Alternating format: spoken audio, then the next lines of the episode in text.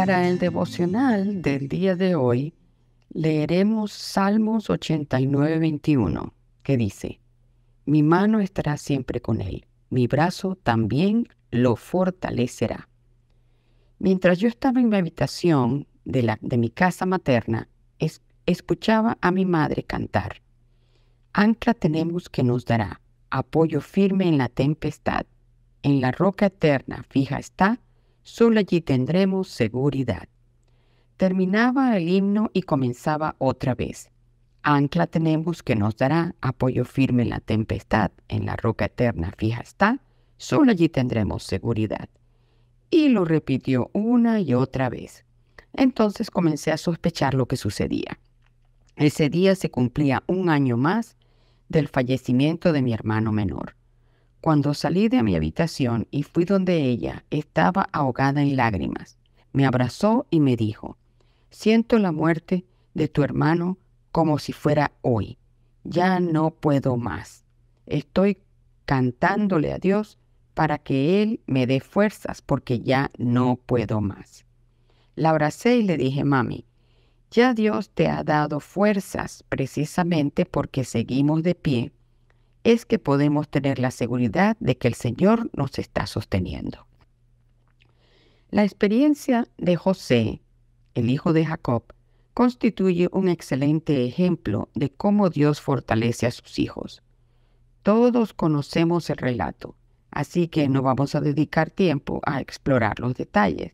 Mejor vamos a leer el resumen que hace Jacob en Génesis 49, 22 al 25. Rama fructífera es Jacob, rama fructífera junto a una fuente.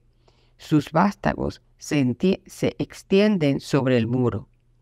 Le causaron amargura, le lanzaron flechas, le aborrecieron los arqueros, mas su arco se mantuvo poderoso, y los brazos de sus manos se fortalecieron por las manos del fuerte de Jacob, por el nombre del pastor, la roca de Dios de Israel por el Dios de tu Padre, el cual te ayudará. Me encanta la frase, y él los, y, y los brazos de sus manos se fortalecieron con las manos del fuerte de Jacob. Cuando era el blanco de la envidia de sus hermanos, Dios lo fortaleció. Cuando fue vendido a una vida de esclavitud tras haber sido siempre libre, Dios lo fortaleció. Cuando llegó como sirviente a la casa de Potifar, Dios lo fortaleció.